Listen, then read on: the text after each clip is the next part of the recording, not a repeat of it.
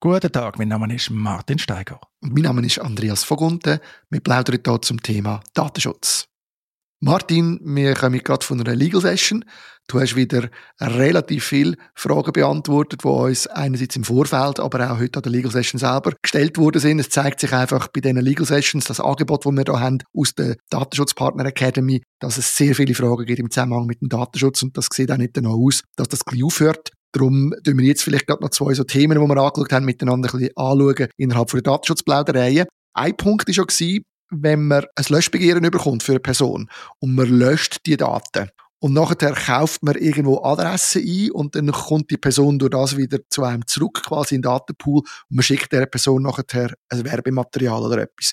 Dann könnte ich mir auch vorstellen, wird die Person nicht so erfreut sein. Wie geht man mit so einem Problem um? Das sind wie zwei verschiedene Paar Schuhe. Man muss unterscheiden zwischen Löschbegehren von einer betroffenen Person und Widerspruch. Jetzt bei dieser Marketing-Situation ist natürlich das Typische, dass eine Person im Empfang von einem Werbenewsletter widerspricht. Dann widerspricht sie und dann irgendwann tut man die Daten auch löschen. Also Daten von Personen, die widersprochen haben, die sollte man nicht aufbewahren. Man hat ja Opt-in auf die eine oder andere Art, also man darf eigentlich nur speichern, wer hat dem Empfang von dem Werbenewsletter zugestimmt. Also das wäre so ein ganz banaler Widerspruch für den Newsletter. Der Widerspruch betrifft aber nur den Newsletter und nicht noch andere Daten, die man von dieser Person hat. Wenn die Daten jetzt sagt, ihr müsst alle Daten über mich löschen, und man kann das wirklich, muss man prüfen, es kann immer Daten geben, die man noch nicht kann löschen. Wenn man alle Daten gelöscht hat, dann sind die weg. Also man hat nichts mehr und wenn man wieder neue Daten einkauft, dann weiß man gar nicht, dass man von der anderen Person noch Daten gehabt hat, weil dann, ja, die Daten sind ja gelöscht. Also dann starten wir wieder wie neu, das ist mir die Frage, haben die Daten korrekt einkauft, da gibt es auch gewisse Risiken, oder stimmt die Quelle, sind Voraussetzungen erfüllt, ja. Und dann hat man halt noch die Variante wie vom totalen Widerspruch. Also eine Person sagt, löscht all meine Daten und ich will nie wieder etwas von euch hören. Und das muss man dann natürlich aufbewahren. Das ist letztlich eine Blacklist oder Robinson-List oder wie man das dann will, Und wenn man dann neue Daten einkauft, muss man abgleichen und die Leute, die wirklich nie mehr etwas von einem hören, aussortieren aber das funktioniert logischerweise nur, wenn man nicht alle Daten gelöscht hat, weil sonst kann man ja die Blacklist nicht mehr führen. Das habe ich verstanden. Ich habe ein bisschen die Erfahrung oder ich habe das Gefühl, viele Firmen tun im Prinzip aber solche Robinson-Listen oder Blacklists, wie du sie nennst, auch führen, wenn der Kunde nicht explizit sagt, ich will nie mehr von euch etwas hören, sondern so ein bisschen aus Sicherheitsbedürfnis, also sie wollen sicher gehen, dass sie einer Person, die sich abgemeldet hat oder vielleicht sonst sich negativ geäußert hat, nicht nochmal etwas schicken, auch ein bisschen aus Angst vor weiteren Problemen, die man da könnte haben. Aber du, wenn ich dich richtig verstanden man muss wirklich ganz explizit gefordert bekommen, ich will von euch nicht mehr hören, dass ich so eine Blacklist führe. Also wenn einer möchte gelöscht werden, dann muss ich das auch respektieren und dann darf ich ihn auch nicht auf so eine Robinson-Liste nehmen. Man kann natürlich schon zum Ergebnis kommen, dass man interne Listen führt von Personen, die man aus berechtigten Gründen eben dann listet. Also dann nicht alles löscht. Dann muss man aber einfach erstens aufpassen, dass man der Person nicht sagt, man hat alles gelöscht. Das fliegt dem System früher oder später um die Ohren, wenn man eben nicht alles gelöscht hat. Und das andere ist, man sollte natürlich ein überwiegendes Interesse haben, im Idealfall datenschutzrechtlich gesehen nach DSGVO sowieso, dass man da weiterhin darf Daten bearbeiten gehört auch die Informationspflicht dazu. Also wenn man halt noch weiterhin Daten bearbeiten, muss man wie immer das ganze Datenschutzrecht einhalten. Eben EU braucht man Rechtfertigungsgrund, Einwilligung hat man da wohl ja nicht, also ist es dann das überwiegend berechtigte Interesse, das man kann nutzen. In der Schweiz haben wir ja dann das Gegenteil, man braucht eigentlich nie eine Einwilligung, aber da hilft natürlich, wenn man das überwiegend Interesse hat, das Privatsinteresse, dass man das kann machen und das sehe ich in so einem Fall durchaus, aber eben nicht lügen, oder nicht sagen, wir haben alles gelöscht und dann sind doch noch Daten rum. Das ist ganz eine schlechte Idee. Sehr gut. Gut, dass du das noch einmal klar betonst. Das haben wir ja auch in einem von unseren Webinaren sehr intensiv angeschaut im Zusammenhang mit der Datenschutzpartner Academy.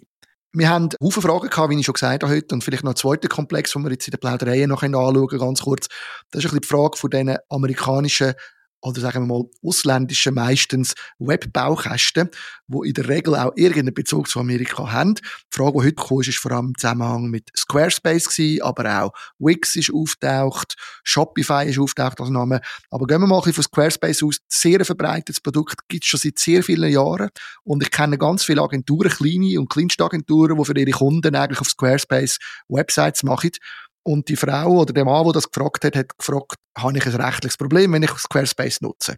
Ja, was ist das Problem? Einerseits ist das Outsourcing, eine Auftragsbearbeitung. Das muss man so absichern. Das ist nur der kleine Teil mit einem Auftragsbearbeitungsvertrag. Das bietet die Dienstleister im Normalfall an. Kann man nicht darüber verhandeln. Das ist so ein Ist oder Stirb. Dann, was man auch muss daran denken, die sitzen im Ausland, häufig eben in den USA. Und wenn man dann die AGB anschaut, dann gilt dann gemäß dem Vertrag häufig das lokale Recht, irgendwie kalifornisches, amerikanisches Recht, auch im Gerichtsstand vor Ort sind ja gerne Schiedsklauseln. Also man sollte nicht damit rechnen, man könnte dann Rechtsstreit führen, zum Beispiel im Fall, wenn einem die Squarespace-Präsenz einfach abgestellt wird, aus welchem Grund auch immer. Also dann ist man dem ein bisschen ausgeliefert. Das ist das. Und dann halt das andere, immer im Datenschutzrecht, die USA-Thematik. Die USA sind ein unsicherer Drittstaat muss das also absichern versuchen mit der europäischen Standardvertragsklausel aus Schweizer Sicht im Idealfall ergänzt durch Bestimmungen, die dann das auch für die Schweiz für anwendbar erklären. Auch das gibt es bei seriösen Anbietern. Geht am besten rasch ins Data Processing Agreement rein oder direkt in die Standarddatenschutzklausel, je nachdem wie sie implementiert sind, sucht man nach Swiss oder Switzerland. Wenn man da fündig wird, ist das schon mal ein gutes Zeichen. Und dann halt immer beim Datenexport die unsicheren Drittstaaten, das steht ja auch in der Standarddatenschutzklausel, muss man eigentlich noch eine Risikobeurteilung vornehmen. In der Schweiz hat sich da die Methode von David Rosenthal etabliert. Machen dann viel nicht, weil sich der Aufwand halt einfach nicht lohnt. Oder man sagt, ja, das Risiko gehen wir rein, wir sehen eh keine Alternative. Aber das ist so ein bisschen das Typische, was man halt hat bei so Outsourcing zu ausländischen, zu amerikanischen Anbietern. Ja, ich glaube, die meisten schauen halt so ein Produkt mal an, sehen, was es alles kann, sehen, was sie für tolle Sachen machen können für ihre Kunden mit diesem Produkt und vergessen dann eben auch, dass sie eigentlich auch noch rechtliche Sachen zu erfüllen haben. Und oft habe ich auch den Eindruck, vor allem jetzt, weil die Produkte immer mehr auch deutsch herkommen, gerade Wix zum Beispiel hat deutsche Oberfläche und so, hat man dann das Gefühl, ja, das ist europäisch, das ist deutsch, da muss ich mich nicht mehr gross darum kümmern, die reden ja mit mir in meiner Sprache. Und ich glaube, das ist schon ein wichtiger Punkt, wo du jetzt da vorher gesagt hast, aber auch in den Webinars und die verschiedenen anderen Plaudereien, man muss einfach schauen, was ist die rechtliche Grundlage und was bietet mir der Hersteller alles an, eben in Sachen Auftragsverarbeitungsvertrag, was muss ich noch machen, um den Export absichern. Ich glaube, das ist wichtig, dass man sich da als KMU auch mit dem auseinandersetzt, oder Martin? Das kann man nicht einfach wegklicken. Es wäre wichtig, aber schauen wir auf den Alltag an. Das typische KMU in der Schweiz ist ein Kleinstunternehmen. Also eins bis neun Mitarbeiter, im Durchschnitt zwei Mitarbeiter. Das heißt, es ist also Inhaberinnen, Inhaber und vielleicht noch eine Person. Eben schwankt natürlich, viele sind auch ganz allein, haben im Alltag ganz viel anderes zu tun. Selbstständig zu sein, das wissen wir beide, ist hart. Da hat man häufig nicht eine 40-Stunden-Woche. Ich meine nicht so viel in der Ferien etc., je nachdem. Und dann kommt noch der Datenschutz dazu. Und ich habe wirklich grösstes Verständnis, wenn man das nicht noch abdecken kann. Ich finde, man sollte schon ein paar Gedanken machen, eben vielleicht mal die Datenschutzerklärung updaten oder so. Da helfen wir auch mit dem Datenschutzpartnerangebot oder bis mal in die Webinar reinhören. Also wir versuchen ja genau auch dem Segment von Unternehmen, der Verein und einzelnen Personen zu helfen. Aber im Alltag funktioniert es ja eigentlich recht gut. Also fängt auch damit an, dass die Anbieter besser werden. Eben, sie tun unterdessen die Schweiz berücksichtigen. Sie haben die Standard-Datenschutzklauseln.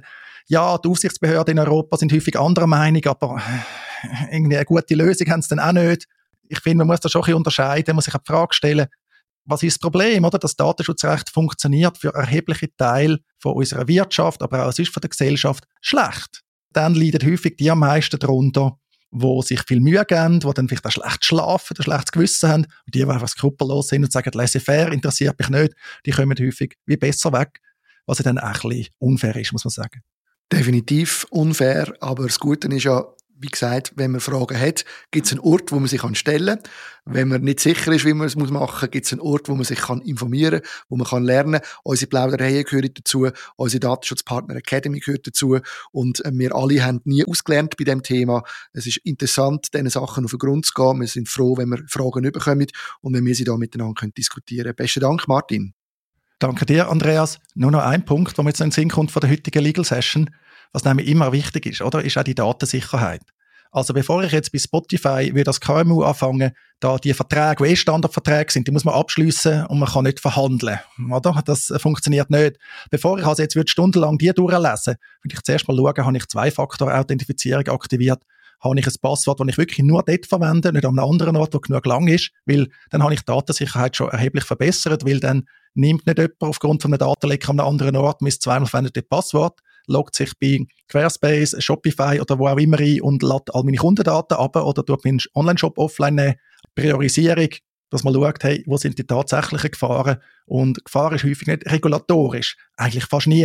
Weil die Wahrscheinlichkeit, dass so eine Aufsichtsbehörde bei einem auf der Matte steht, ist ehrlich gesagt recht klein. Ja, man kann Pech haben, aber dann kann man das Problem angehen. Aber was viel, viel häufiger ist, dass man in Anführungszeichen gehackt wird, häufig natürlich unbewusst selber verursacht.